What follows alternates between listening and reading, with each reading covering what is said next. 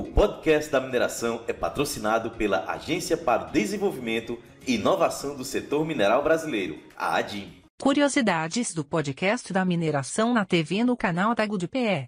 Episódio completo na descrição. O método de lavra subterrânea consiste em um conjunto de operações coordenadas com o objetivo de extrair bens minerais encontrados em elevadas profundidades, em rochas bem consolidadas. Neste método de lavra, o corpo mineral deve ser bem delimitado através de serviços topográficos e suas operações também englobam o transporte de material até o tratamento. É o método de lavra subterrânea que dá origem às famosas minas subterrâneas. Elas são cavidades no subsolo com estrutura em forma de túneis e galerias com variados diâmetros, podendo chegar a quilômetros de profundidade. Dentre as principais vantagens, temos o menor gasto com recuperação do local, o clima e o tempo do local não influenciam na produção e também não há necessidade de movimentações grandes de estéreo. Já algumas desvantagens é a chance de ocorrer acidentes é bem maior. O investimento de infraestrutura também é muito grande e há um maior gasto de energia elétrica. Há limitações também no tamanho e dimensionamento das galerias, aumentando as dificuldades operacionais. A mão de obra também tem que ser mais especializada para a operação de equipamentos além de ter equipamentos menores de acordo ao dimensionamento das galerias. Como citamos há pouco, a mina é o resultado do emprego do método de lavra subterrânea. Os elementos que compõem a mina subterrânea são galerias, chamadas de drift, que são vias subterrâneas para transporte e acesso, um poço, que é chamado de shaft, que é a via subterrânea vertical ou fortemente inclinada, escavada de cima para baixo, skip, que é um sistema de içamento presente nos poços que transporta minério, podendo também transportar estéreo. As rampas são galerias de baixa declividade permitindo acesso de equipamentos motorizados. O plano inclinado ou slope é a galeria com baixa declividade que liga a região do corpo mineral à superfície, normalmente por uma correia transportadora. E chaminés, que são aberturas verticais, geralmente entre níveis, também escavadas de cima para baixo.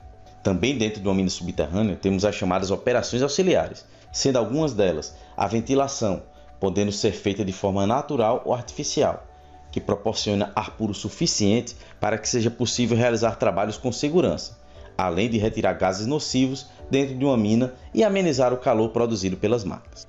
O escoramento de teto, que é a sustentação do teto através de parafusos para evitar a subsidência a energia elétrica para o desempenho das funções e sinalizações em casos de emergência. Também é uma atividade muito importante. Outra atividade é o bombeamento e drenagem de água, que são duas técnicas muito utilizadas para manter o nível de água dentro da mina, de forma que permita a continuação de lavra de forma sustentável, além de ter manutenções contínuas. A utilização do método de lavra subterrâneo se deve a vários fatores. Um dos principais é o formato do corpo mineral que se quer extrair.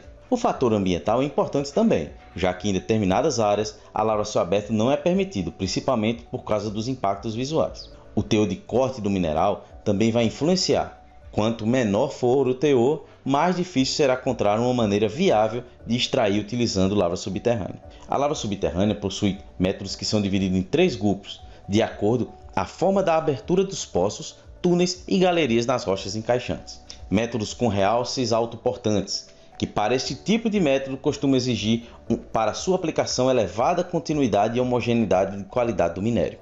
Em geral, são métodos de alta produtividade que são empregados na lavra de minérios de menor valor unitário, pois a recuperação é bastante comprometida pelo abandono dos pilares. Câmaras de pilares, métodos subníveis, recupos crateras verticais, que é o VCR, são métodos com recalques das encaixantes. Outros métodos de realces que podemos citar é o câmara de pilares, método de subníveis e o recupro cratera verticais ou VCR. Métodos com recalques das encaixantes, nesse método o suporte pode ser dado pelo minério, que pode ser deixado em recalque ou por material externo, que pode ser trazido aos realces. São métodos de menor produtividade quando comparados com métodos com abertura de autoportantes em condições similares, tais como recalque e corte e enchimento. E o terceiro é o método com abatimento, que são métodos que exigem para sua aplicação continuidade e homogeneidade da qualidade do minério, que a capa seja sempre suficientemente estável para desmoronar, enchendo o espaço do minério que foi retirado. São em geral métodos de alta produtividade, face à simplicidade das operações conjugadas a serem empregadas. Essas podem ser abatimento por subníveis, abatimentos por blocos ou long wall. Alguns exemplos de aplicação de minas subterrâneas do Brasil são o Complexo de Mineração Caeté, em Minas Gerais. É composto por duas minas subterrâneas, a mina Roça Grande e a mina Pilar. Em ambas, a extração principal é o ouro. A mina Urucum, no Mato Grosso do Sul, se localiza em Corumbá. Tem como extrações principais o minério de ferro e de manganês, sendo apenas o segundo explorado por meio de lavra subterrânea. Além disso, é uma das principais produtoras de manganês do Brasil. A mina da Caraíba, na Bahia, está localizada na fazenda de Caraíba, em Jaguari. Tem uma mina subterrânea operando há mais de 40 anos com foco de extração de cobre. E também, outro exemplo é a mina Barro Branco, em Santa Catarina. Localizada em Lauro Miller, a mina do Barro Branco é explorada pela empresa carbonífera catarinense e tem o foco no carvão mineral. Assim como na lavra céu aberto citada em programas anteriores, também existem alguns minerais que costumam ter muita incidência em lavra subterrânea. São feldspato, ouro, turmalina, mica, esmeralda e quartzo. Muito interessante essa área de minas subterrânea, não é verdade?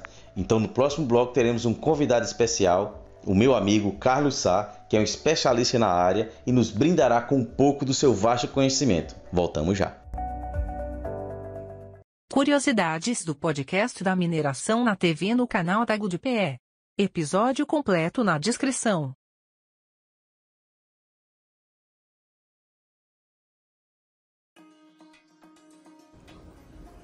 Podcast da mineração é patrocinado pela Agência para o Desenvolvimento e Inovação do Setor Mineral Brasileiro, a ADIM.